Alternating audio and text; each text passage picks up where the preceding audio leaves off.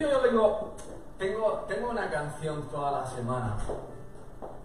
No sé si se acuerdan de esta canción que decía Yo te alabo de corazón, yo te alabo con mi voz, yo te alabo de corazón, yo te alabo con mi voz. Y si me falta la voz, yo te alabo con mis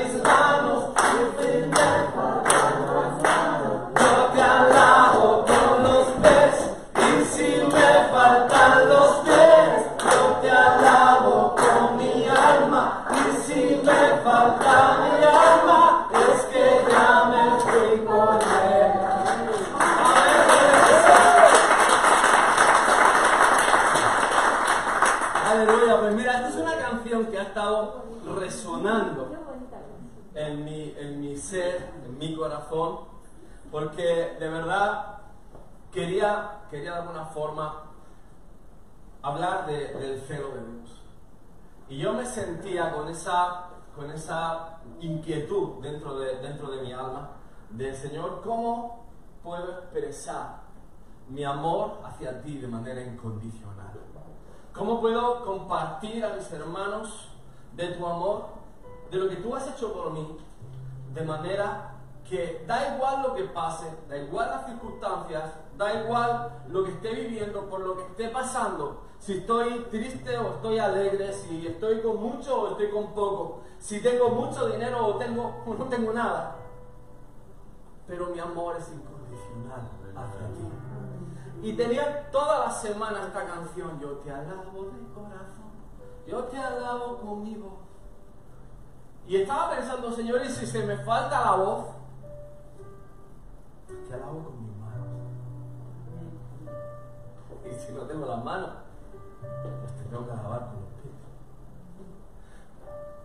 Si no tengo mis pies, te voy a alabar con toda mi alma. Y si no tengo mi alma, es que ya estoy contigo. Pero es interesante que escogí este versículo de, de Romanos 5.8, que dice, mas Dios muestra su amor para con nosotros, en que aun siendo aún pecadores, Cristo murió por nosotros. Y claro, mira, es tan rápido leerlo, pero te das cuenta de una cosa, y es que Jesús aborrece el pecado. Dios Padre aborrece el pecado, es decir, no hay pecado en Jesús, no hay pecado en Dios. Por lo tanto, realmente estábamos separados, es decir, no podíamos tener comunión con Dios. No podíamos tener comunión con el Espíritu Santo. El Espíritu Santo, salvo que sea sellado, salvo que sea redimido, no puedes tener comunión con Él. Por eso es tan importante entender el sacrificio de Jesús en la cruz por nosotros. Cuando hablamos que Cristo murió por nosotros, no solamente es que no lo mereciera, es que no lo merecía. Es que realmente estabas fuera del reino de los cielos. Estaba fuera de la salvación, estaba fuera de la eternidad. Por eso es tan importante entender lo que Cristo hizo por nosotros, el significado de ese sacrificio tan hermoso en la cruz del Calvario. Y escuchaba un disparate esta semana. Y no es que, mira, de verdad que rechazo hablar de cualquier predicador o hermano en la fe. Pero hay cosas que, levantan mi celo. Y espero que hay cosas que levanten tu celo santo. Y esta es una de ellas. Se entretiene este señor en decir que Cristo no fue Dios durante toda su vida. Que solo fue Dios durante su ministerio y durante ciertos momentos de su vida anterior al ministerio. Y eso me llevaba a pensar, digo, verdaderamente Jesús fue un hombre, murió con 33 años y medio aproximadamente, pero el ministerio real lo empieza con 30 años, como cualquier otro sacerdote judío de la época. Pero es interesante entender que Jesús fue Dios en la tierra todo el tiempo. Es decir, no hubo un tiempo donde Jesús no fuera Dios. Es decir, en todo su vida. Es decir, durante cada momento, desde su nacimiento hasta el día de su muerte, Jesús fue Dios. Y por eso no hubo pecado en él. Porque en cualquier momento de su infancia, en cualquier momento de su adolescencia, en cualquier momento de su hombría, de su madurez como hombre, podría haber pecado, como tú y como yo. Pero sin embargo, fue llevado a la cruz del Calvario sin pecado y sin mancha. Y además tuvo la autoridad de poder decirle a Satanás cara a cara, no tienes nada en mí. No hay nada de ti en mí. Y eso, hermanos, nos da autoridad. Por eso cuando decimos que adoramos, somos adoradores en espíritu y en verdad, porque la verdad está en nuestra vida. No solo la verdad está en nuestra vida, sino que forma parte de nuestra vida. No hay doblez de ánimo en nuestro corazón, no hay doblez de ánimo en nuestra manera de actuar, en nuestra manera de vivir, sino que solo hay una manera genuina y auténtica. Por eso podemos decir que nuestra fe es auténtica, pero solamente si tu conversión es real. No puedes estar compartiendo de Jesús, hablando de Jesús y viviendo como te da la gana. Porque estás hablando, es decir, estás blasfemando el nombre de Jesús. Y uno se convierte en blasfemo. Por eso estaba pensando en esta canción y estaba pensando en cómo nuestro amor debe, hacia Dios debe ser un amor incondicional. Porque no siempre tienes ganas de alabar a Dios. O no siempre te encuentras en tu mejor momento. O no siempre te encuentras con 200 euros en, el, bolsillo. O con 50. Pero precisamente es tan importante entender que su amor por ti sí eliminó condiciones. Pero eliminó condiciones para que tu vida, para que tuvieras una vida conforme a su palabra, conforme a su propósito, para que la verdad que Él era y que Él es pueda ser parte tuya. Y que cuando hablemos de Jesús, lo hablemos de verdad. Parados en la verdad, parados en ese fundamento. Por eso, hermanos, nuestra alabanza debe ser nuestro estilo de vida. lo que sale de nuestra boca, lo que, lo que hacemos con nuestras manos, cómo caminamos, lo que hay en nuestro corazón, lo que hay en nuestra alma, debe de ser un estilo que alaba y que glorifica a Dios. Nuestra alabanza es un estilo de vida. Nuestra manera de hablar es un estilo de vivir. Es una manera de vivir. Es como Cristo vivió. Y no hay otro llamado más alto. No hay otro camino más alto. No hay otra gloria más alta que vivir como Jesús vivió. No hay nada más grande. Y se puede decir, y no hay nada más difícil si humanamente lo intentas. Por eso necesitamos cada día acercarnos al trono de la gracia y clamar al Señor por su gracia y su favor para poder caminar por los caminos de Él. Pero hermanos, esto es parte del nuevo nacimiento, de la nueva criatura. Y cuando tú tienes ese nuevo nacimiento, esa nueva criatura, yo estaba pensando en la generación que cantaba esta canción. Es un coro muy sencillo, es una canción muy simple, pero es una declaración de intenciones. Y sale en una generación que estaba bajo un régimen político, donde había una represión importante, donde había señores que mandaban a otros a tirarle piedras donde no teníamos locales como este, teníamos cocheras, donde casi había que dar la vuelta para esquivar a la policía secreta.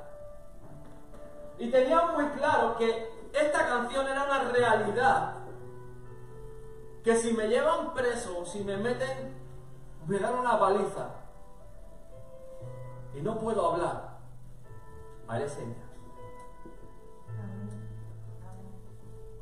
O haré dibujos con los pies, o lo que sea. Pero mi vida va a hablar de Jesús. Amén. Por eso, hermanos, lo primero que tenemos que tener claro es dónde está nuestro corazón. Porque un corazón dividido no agrada a Dios.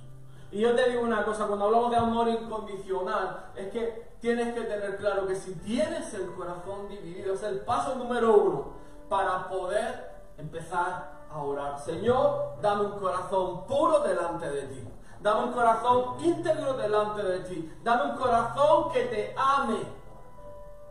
¿Sabes por qué? Porque probablemente tu corazón todavía está atado o ligado a cosas del pasado. Puede ser una ofensa y mi corazón está ofendido. Puede ser una carencia y me siento dolido. Me siento solo. Me siento falto.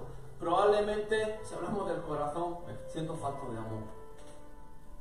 Pero por eso solo el que puede llenar tu corazón, donde hay plenitud es en Cristo Jesús, es en su presencia. No hay plenitud en ningún otro lugar. La plenitud está en Él. Amén. Hermanos, y además, mira, hay momentos que son cruciales y decisivos, que hacen un antes y un después en tu vida. Y yo creo que, mira, tengo que, tengo que reconocer que el hermano este con su blasfemia me hizo pensar.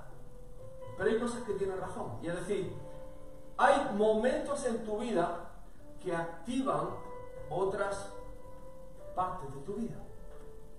Y hasta que no tomas esa decisión, hasta que no hay esa oración, hasta que no das ese paso, hasta que no recibes como dice que hasta que no te amanece, hasta que no lo ves, no tomas esa decisión y no vas al siguiente nivel. Te lo voy a explicar. Jesús pasó de niño a adolescente en la fiesta de tabernáculo sentado en el templo, hablando las cosas del Padre. Jesús pasó esa madurez siendo responsable con su madre y con sus hermanos. Jesús empezó el ministerio cuando tomó la decisión de ir a las aguas y ser bautizado. Y en ese momento recibió el Espíritu Santo. En ese mismo momento él fue dirigido al desierto y tuvo que estar ayunando, determinado, es decir, incondicional, para poder vencer al diablo. Ahí lo derrota, y ahí comienza las bodas de Canaán, primer milagro y uno detrás de otro. Pero hay momentos de activación que dependen mucho de dónde está tu corazón. Hay momentos de cambio que dependen de dónde está tu corazón. Hay decisiones que no tomas porque tu corazón no está en el lugar correcto o simplemente está dividido. Y es tan importante que entiendas que los planes de Dios son perfectos. Que el lugar donde estás, escúchame bien, es perfecto. Y tú dirás, pero pastor, es que estoy en el desierto. Pues el desierto es perfecto para ti. Porque en el desierto, si tu corazón está disponible, te vas a encontrar con el Padre. Mira, Ismael fue rechazado por su madrastra y expulsado por su padre. Y fue rechazado por Dios, pero aún así recibe la promesa en el desierto.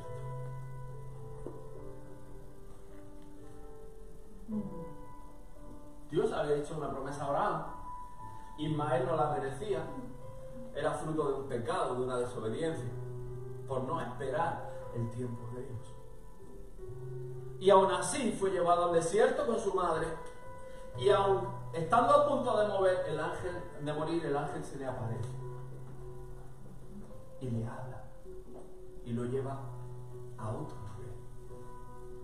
Por eso dice, te alabaré, oh Jehová, con todo mi corazón. Contaré todas tus maravillas. Me alegraré y me regocijaré en ti. Cantaré a tu nombre oh Altísimo.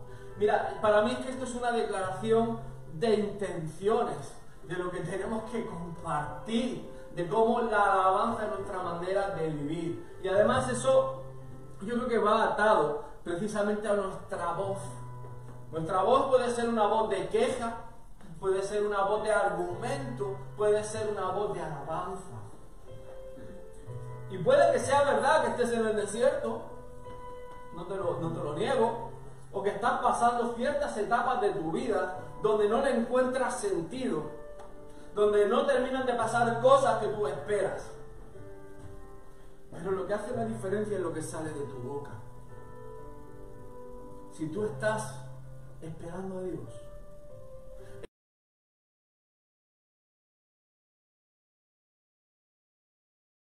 lógica y, repitiendo como un loro todo lo que sale en las noticias. Y perdido. Perdido.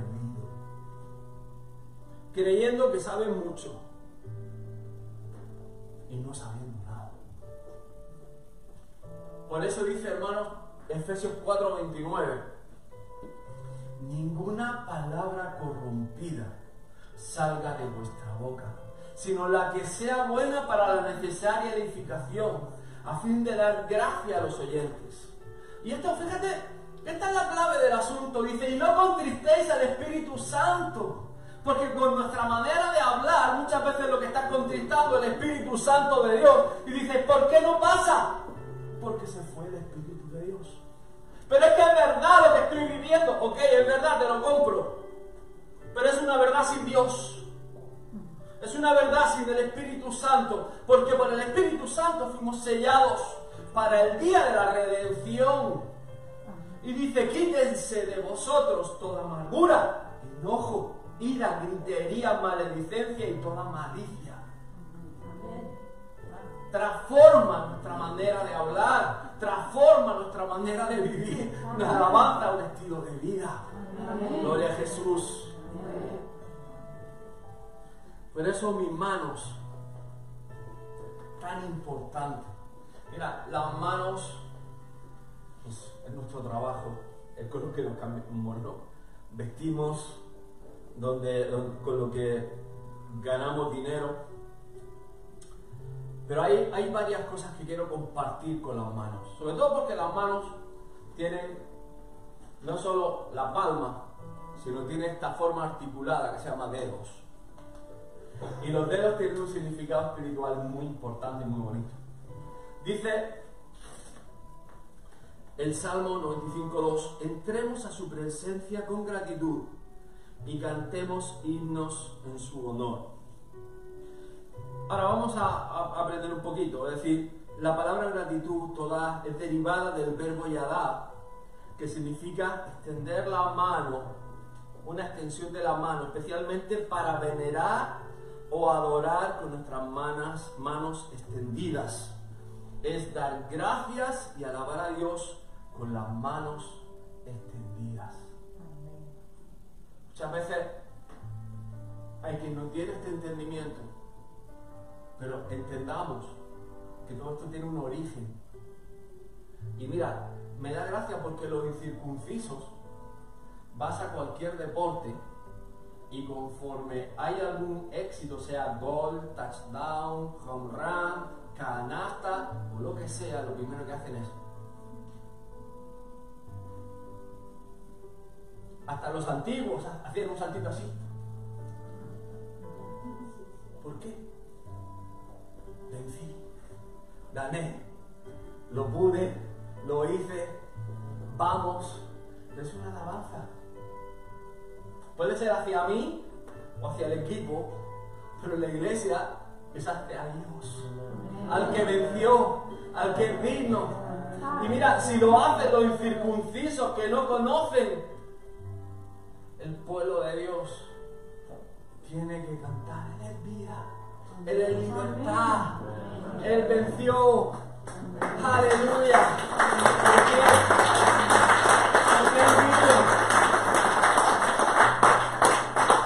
Gloria a Jesús. Fijaros lo que dice Deuteronomio 9:10. Y me dio Jehová las dos tablas de piedra escritas con el dedo de Dios y en ellas estaba escrito según todas las palabras que, que os hablo, que os habló Jehová en el monte. del medio del fuego el día de la asamblea, Dios escribió la ley con su dedo.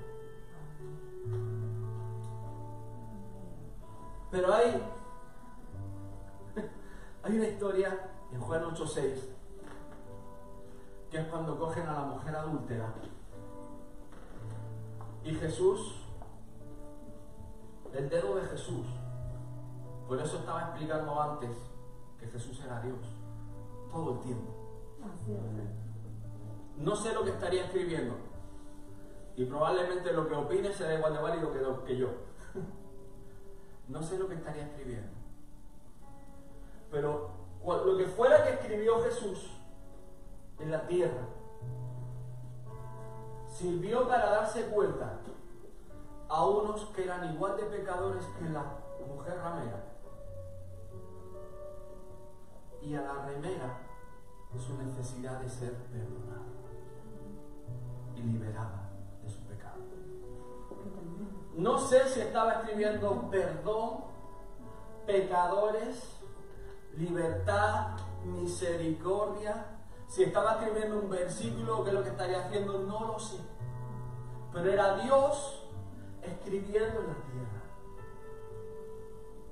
Y trajo entendimiento a unos de su condición y a la otra de su perdón. El dedo de Dios escribiendo. El mismo dedo de Dios que escribió las tablas de la ley el mismo Dios que estaba escribiendo en su creación, porque no te olvides que del polvo fuimos formados. Y fuimos formados en perdón de la misma manera. Amén, gloria a Jesús. Dice, cuando veo tus cielos, obra de tus dedos, piénsalo. Imagínate a Dios, esa estrella. Esa estrella, una galaxia, una constelación, otro sol, otra luna, planetas. Yo me alucino. Imagínate ese día que Dios estaba formando el universo y con sus dedos, tú no te das cuenta en el cielo que ves las estrellas, que ves las agrupaciones de las estrellas y te piensas, ¿cómo fue? pues está la palabra, con sus dedos la luna y las estrellas que tú formaste. Por eso dice Proverbios 7:3. Amo los proverbios.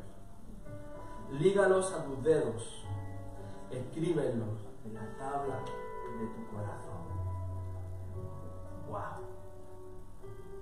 Qué bonita es la palabra del Señor. Amén. Las manos, hermanos, son una herramienta muy importante en nuestro caminar cristiano. Lo primero es que las cerramos o abrimos mientras oramos. Y esto forma parte del poder que tiene la oración. Y cuando decimos abrir o cerrar, es que cuando tú oras, puedes abrir para recibir bendición, o si oras sin fe.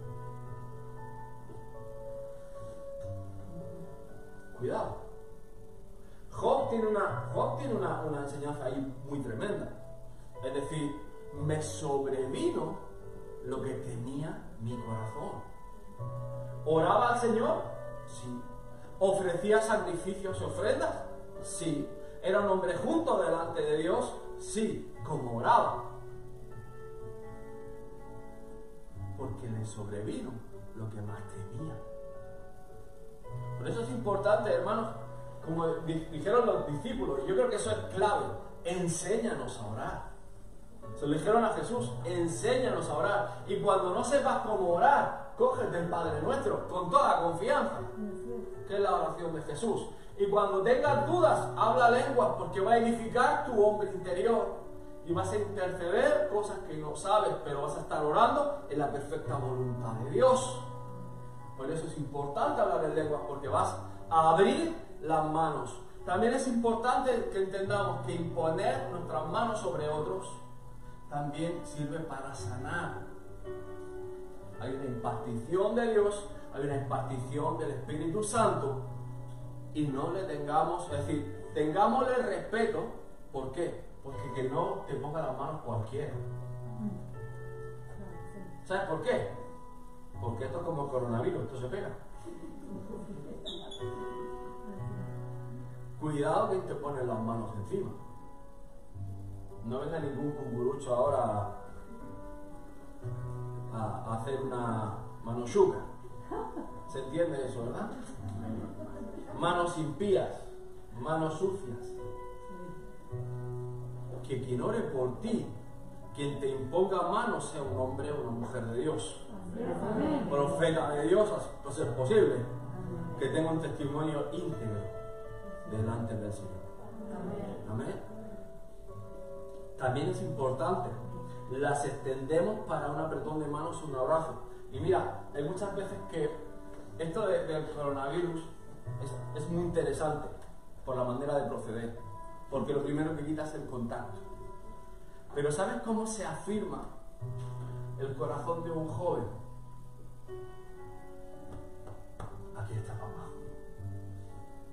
Recuerdo un testimonio de una jovencita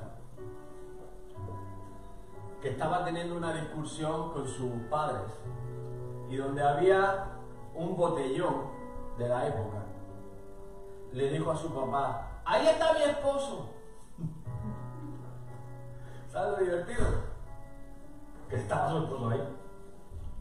Pero ese joven pasó, entró a la iglesia. Y viniendo de parranda, medio piripi todavía, llega el pastor. ¿Sabes lo que hizo? Abrazar. Él cuenta que ese abrazo le rompió toda tristeza de su corazón, toda soledad de su corazón. Y aceptó a Jesús y a día de hoy ahí le está sirviendo al Señor tremendo su nombre de Dios. Y ella una mujer de Dios. Dios escribe recto en el torcido. Pero se rompió con un abrazo, entrando a la iglesia. Amén. Por eso, hermanos, Fijaros que dice Isaías, quien midió las aguas con el hueco de su mano y los cielos con su palmo, con tres dedos juntó el polvo de la tierra y pesó los montes con balanza y con pesas los collados. Qué tremendo.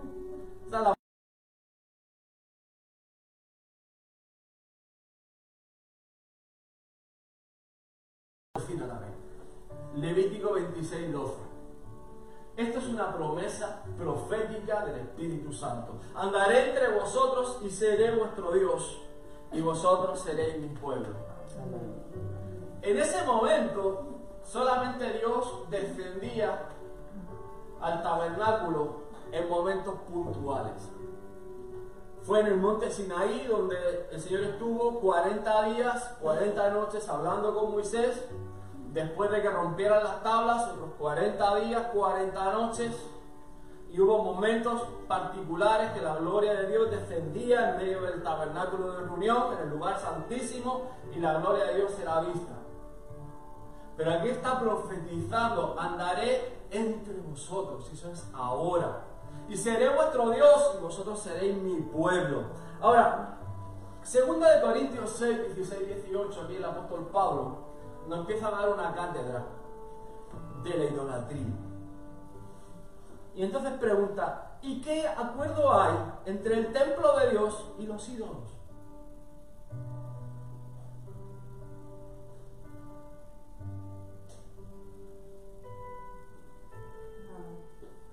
Cero. Ninguno. Dios aborrece el pecado. Amén. Dios aborrece la idolatría. Ahora, fijaros lo que sigue diciendo. Porque vosotros sois templo del Dios viviente.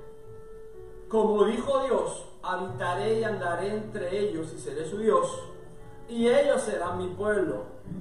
Por lo cual, salid de en medio de ellos. Y apartaos, dice el Señor. No toquéis lo inmundo y yo recibiré. ¿Qué son los ídolos de este mundo? Entiendes esto. ¿Quiénes son los ídolos? Ahora hay incluso programas que por si no lo has visto, te dan pistas. American Idol, Idol Kids, te dan pistas.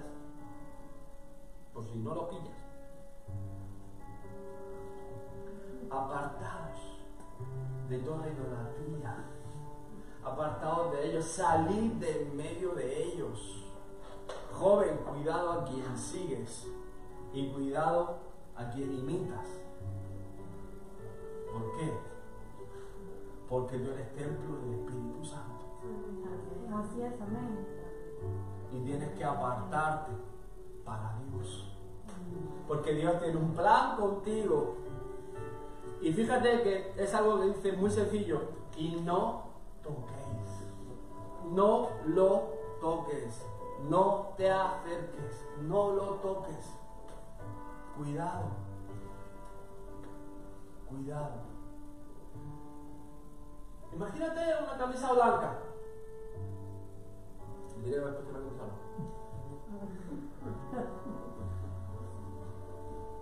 Y ves una mancha. Pequeña.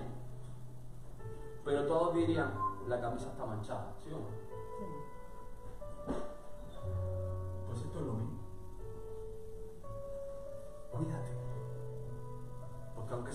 Pequeña, inofensiva, aparentemente no tan importante, te manchas tu alma,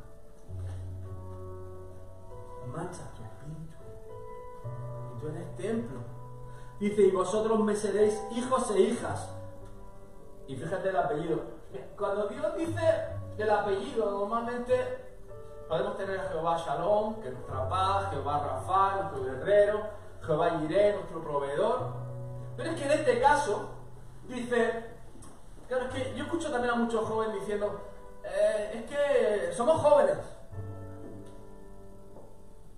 Precisamente, siendo joven, todo lo puedo en que me fortalece. Amén. Porque el apellido aquí es el Señor Todopoderoso. El que te libra de todo. Con su poder y con su mano. Es importante, hermano. Es que no puedo vivir en santidad. Sí puedes. Porque eso lo firma el Todopoderoso. No me puedo apartar del reggaetón. Sí puedes. Por el Señor Todopoderoso. Sí me puedo apartar y consagrar para Dios mis oídos, mis ojos. Puedo vencer la pornografía. Puedo vencer cualquier tipo de lascivia, si puedes. ¿Por qué? Porque es el Señor Todopoderoso quien firma eso. Porque eres su hijo. Eres su hija. Ahora, cuídate. Apártate. Es que mira, cuando lees Proverbios y hay toda una amalgama de versículos acerca de la mujer peligrosa, solo hay una receta, solo una. Huye, huye. No, es decir, no te dice, háblale de, de- de- de la palabra. O sea, a mí me hacía mucha gracia algunos ministerios que decían, no es que vamos a las discotecas a, a- a- a predicar. Yo tengo, yo tengo, yo tengo un poco de conflicto con eso. ¿Sabes por qué? Porque la palabra dice es. La palabra dice apártate. La palabra dice fuera. Y como no viven todos los días en la discoteca, sino que viven fuera, habrá que pensar cómo los pillamos fuera. No como los pillamos dentro. No vaya a ser que entrando se, nos quede alguno. Y luego cuesta sacarlo. Porque ahí está nuestra alma. Y el alma, hermanos, es peligrosa. Por eso dice el, el salmista, bendice alma mía Jehová y bendiga todo mi ser su santo nombre. Bendice alma mía Jehová y no olvides ninguno de sus beneficios. Él es quien perdona todas tus iniquidades. Él es el que sana todas tus dolencias. El que rescata del hoyo tu vida. El que te corona de favores y misericordias. el que sacia de bien tu boca, de modo que te rejuvenezcas como el águila. Fíjate, alaba alma mía, bendice alma mía, bendice todo mi ser tu santo nombre. Y no te olvides de todos tus beneficios. Y es que de verdad no caigas en el error que haciendo las cosas a tu manera te va a ir bien. Porque aparentemente te puede ir bien, pero no es todo el bien que tú tienes preparado para ti por Dios. No lo es. Hay un Dios que sana tus dolencias, que perdona tus iniquidades, que rescata del hoyo tu vida, que te corona de favores, que da misericordias, que te sacia con bien tu boca, no solo con arroz y tomate del Mercadona.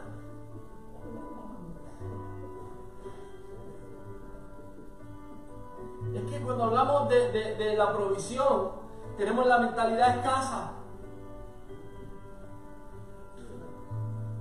Dios no es arroz y tomate de Mercadona, sacia de bien.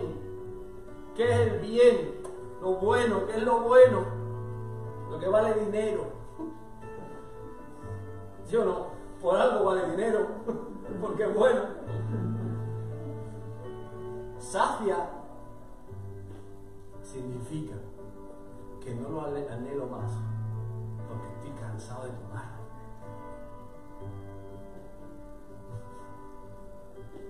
Te reto una cosa, si no estamos viviendo eso, pregúntale al Espíritu Santo que tienes que cambiar. Porque mira, con esto vamos a terminar. Dice, rejuvenezcas como el águila. ¿Sabes lo que hace el águila? Se arranca las uñas. Cuando ya llega a pollo viejo como yo, 40 años por ahí, se arranca la uña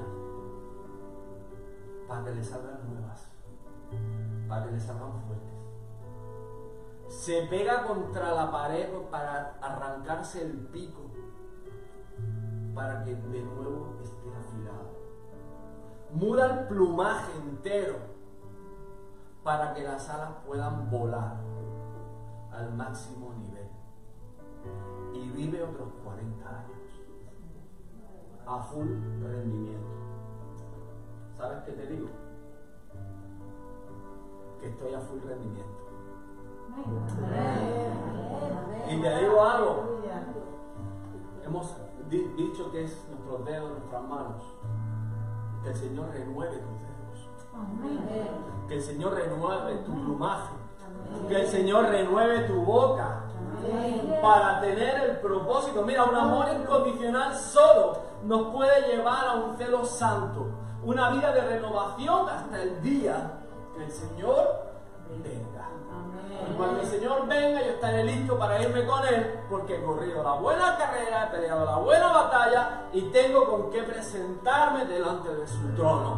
No te olvides de que no te puedes presentar con las manos vacías. Hay que llevar fruto. Buen fruto. Y ese fruto depende de tus talentos. De pie. Vamos a, vamos a orar por los talentos. Mira, algo, algo que me da siempre me da mucho coraje, de verdad. Me, me levanta del asiento, me, me pone nervioso. Son las personas que tienen talentos y se lo meten en el bolsillo. Son las personas que han tenido capacidades y no las ponen al servicio del Señor. De verdad, me pone que, que si me pone a mí así, al Señor, yo creo que, que nos, nos correría a sartenazos. Y, y lo digo, o sea, lo digo que da risa, pero, pero es verdad. Es verdad, cuando uno tiene talentos, cuando uno Dios te ha dado cosas, cuando Dios te ha dado sueños, metas, llamados, ¿qué estás haciendo que no lo estás poniendo por obra? ¿Qué estás haciendo que no lo estás sembrando? Estás todavía divagando porque a lo mejor tienes todavía un corazón dividido. Y esa es la realidad, tienes el corazón todavía pensando en saber qué. te exhorto en el nombre de Jesús en esta mañana a que tu corazón sea íntegro delante de Dios. Que tu corazón esté dispuesto, sin quejas, sin argumentos, que tu boca haya una renovación, que siempre sin pensar si, si va a haber 100 o 200, pero siembra y riega y siembra y trabaja, no seas escaso, porque es para Dios que te está sembrando. No tengas corta mira, sino todo lo contrario, mira el futuro, mira lo que viene para la iglesia. Mira lo que Dios quiere hacer con su pueblo. Mira lo que Dios quiere hacer con su vida. Y si yo puedo ser esa semilla que plantaba, tengo que morir para dar fruto. Tengo que entregarme por completo para dar fruto. Pero hermano, media vez me entregue, no espero dar fruto al 30 por 1, ni al 60 por 1.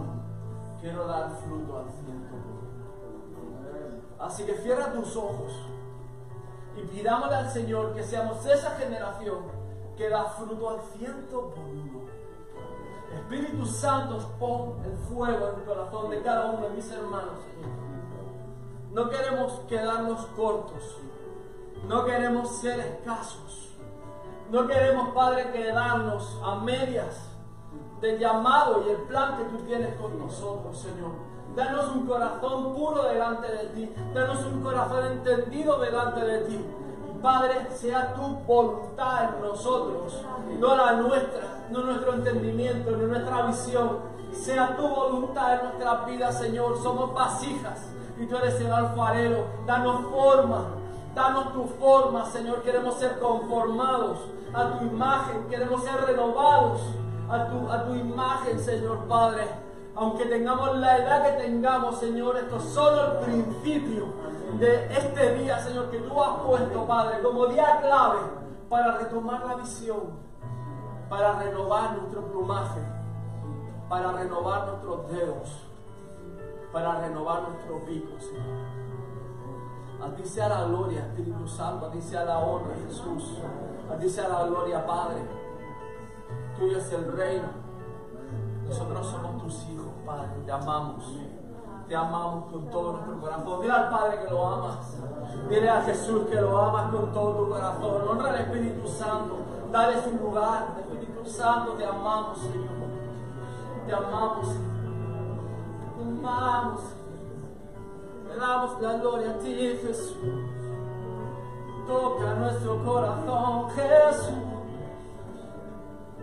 Te amamos hoy te amamos hoy a ti, Jesús. Puedes levantar tu adoración y tu alabanza. Te amamos hoy aquí, Jesús. Santo Espíritu se mueve en este lugar. Llénanos con tu presencia, Jesús. Llénanos con tu presencia, Jesús. Te amamos hoy, te amamos Señor, te damos a ti la gloria, te damos la. Oh, la cara santo, oh, la canta, te adoramos Señor. Tú eres santo, tú eres santo, tú eres digno Señor, tú eres digno alabamos hoy aquí. Un pueblo te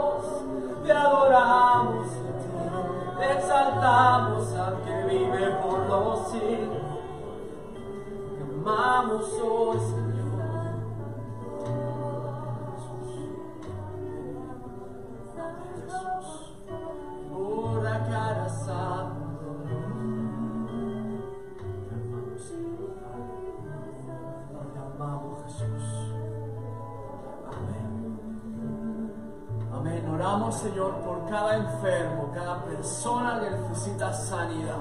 Dice tu palabra que tú llevaste todas nuestras dolencias.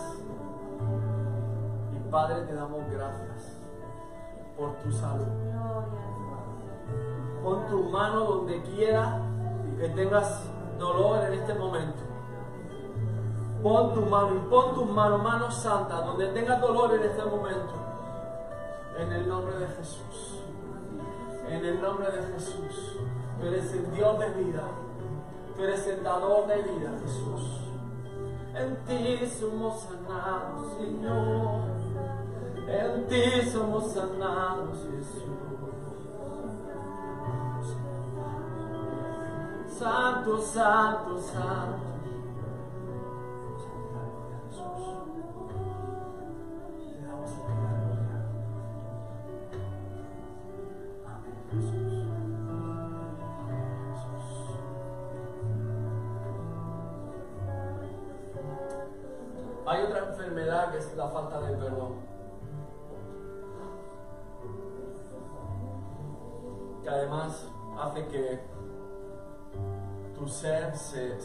Consuma por dentro y con él tu cuerpo.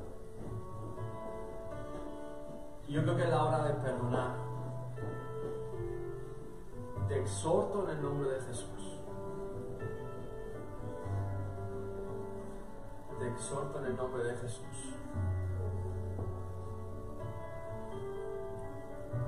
Que perdones a todo aquel que te ha ofendido. Que perdones todo aquel que te ha hecho mal.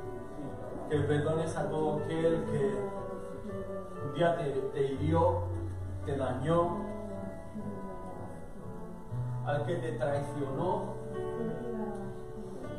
Al que te robó pon tu corazón delante de Dios. Que no haya nada que impida el fluir del Espíritu Santo en nosotros. Que no haya nada que nos separe de la presencia de Dios. Que no haya nada que nos separe de la santa acción de Jesús.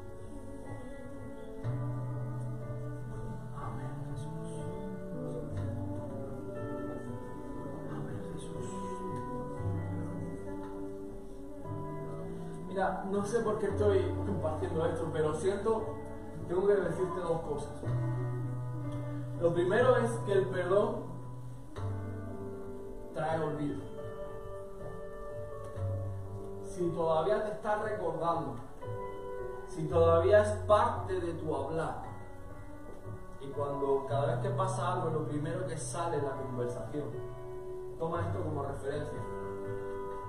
No has perdonado. Cuando uno perdona, o cuando uno es perdonado, en el cielo hay una hoja en blanco.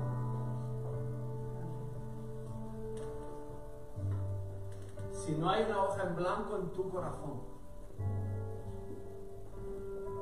pídele al Señor que con el bálsamo de amor, y estamos orando esto en este mismo momento, que con su bálsamo de amor sea como ese borrador que borra, borra todo el pasado. Oramos por sanidad emocional, Jesús.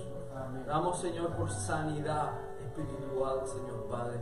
Sanidad del alma, Jesús. Obra tú, Señor, en el nombre de Jesús. Borra, borra, borra todo recuerdo. Borra toda herida, Señor Padre. En tu nombre, Jesús. En tu nombre, Jesús.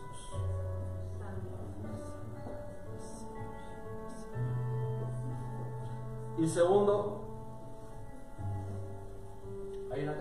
cantamos mucho que dice tú haces todo nuevo. Y es que cuando tú perdonas,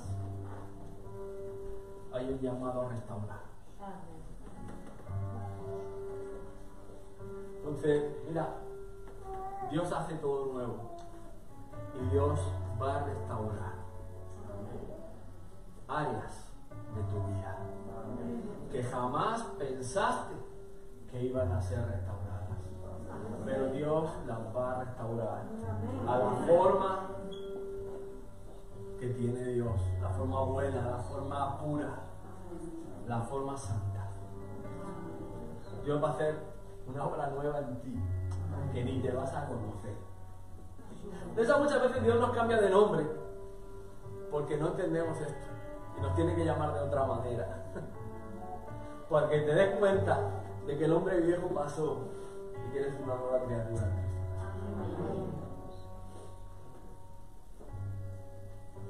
Eres una nueva criatura. Este día, si lo sabes aprovechar, si decides aprovecharlo, es un día de inicio. Es un día de comienzo, de cosas nuevas para tu casa, de cosas nuevas para tu vida, de un tiempo donde si dejas que el Espíritu Santo obre, vas a ir a otro nivel. Ya no de, de bendición, que es lo de menos. Vas a ir a otro nivel de conocer a Dios. Dice, yo antes te conocía, pero ahora mis ojos te. Y eso me pone la piel de gallina. Yo antes de oídas te había escuchado, yo antes te conocía, pero ahora mis ojos te ven. Dale un aplauso al Señor. Vamos a ver al Padre.